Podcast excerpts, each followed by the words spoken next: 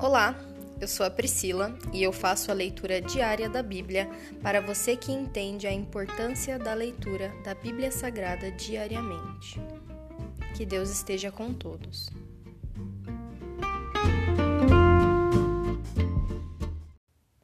Ouça agora o capítulo 33 do livro de Jó. Eliú apresenta seus argumentos contra Jó.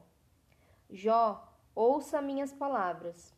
Preste atenção ao que vou dizer. Chegou minha vez de falar. As palavras estão na ponta da língua. Falo com toda a sinceridade, digo a pura verdade. O Espírito de Deus me criou, o sopro do Todo-Poderoso me dá vida. Responda-me se puder. Apresente seus argumentos e defina sua posição. Você e eu somos iguais diante de Deus. Eu também fui formado do barro. Portanto, não tenha medo de mim. Não serei severo demais com você.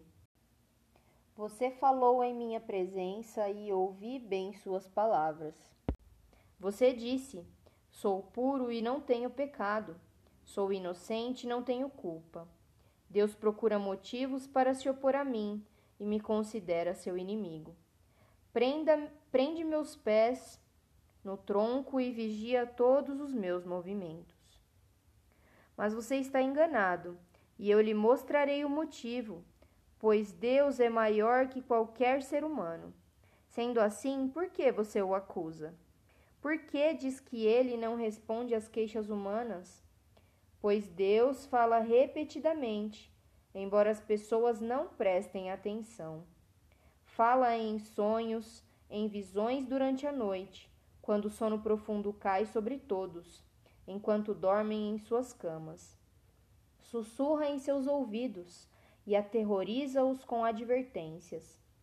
Faz que deixem de praticar o mal e livra-os do orgulho.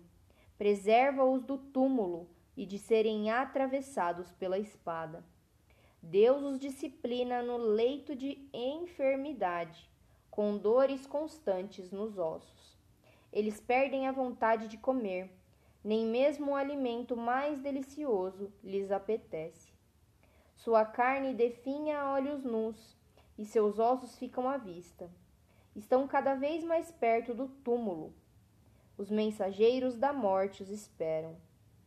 Mas se um dos milhares de anjos do céu aparecer para interceder por alguém e declará-lo justo, Deus terá compaixão e dirá: livre-o do túmulo, pois encontrei resgate por sua vida.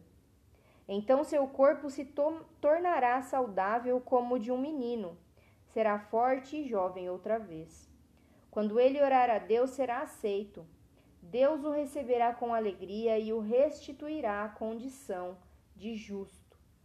Ele declarará a seus amigos: Pequei e perverti o que é correto, mas não valeu a pena. Deus me livrou do túmulo. Agora minha vida contempla a luz. Sim, Deus faz essas coisas acontecerem repetidas vezes com as pessoas.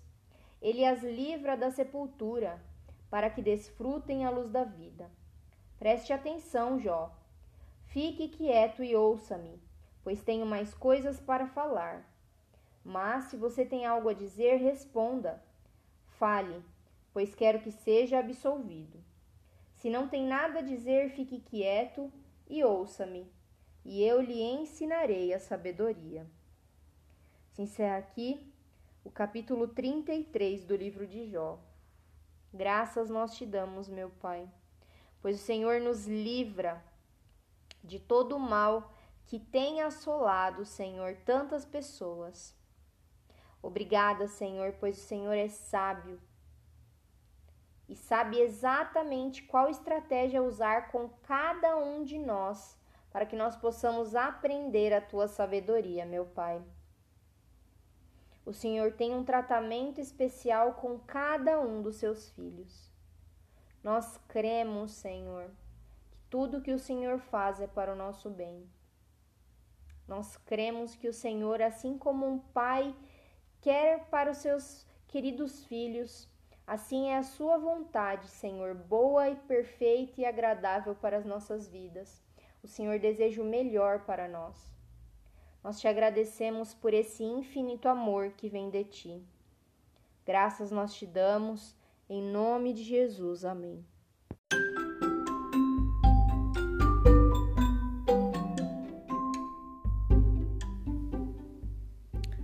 Você acabou de ouvir o Dali Bíblia, o podcast da tua leitura diária da palavra do Senhor.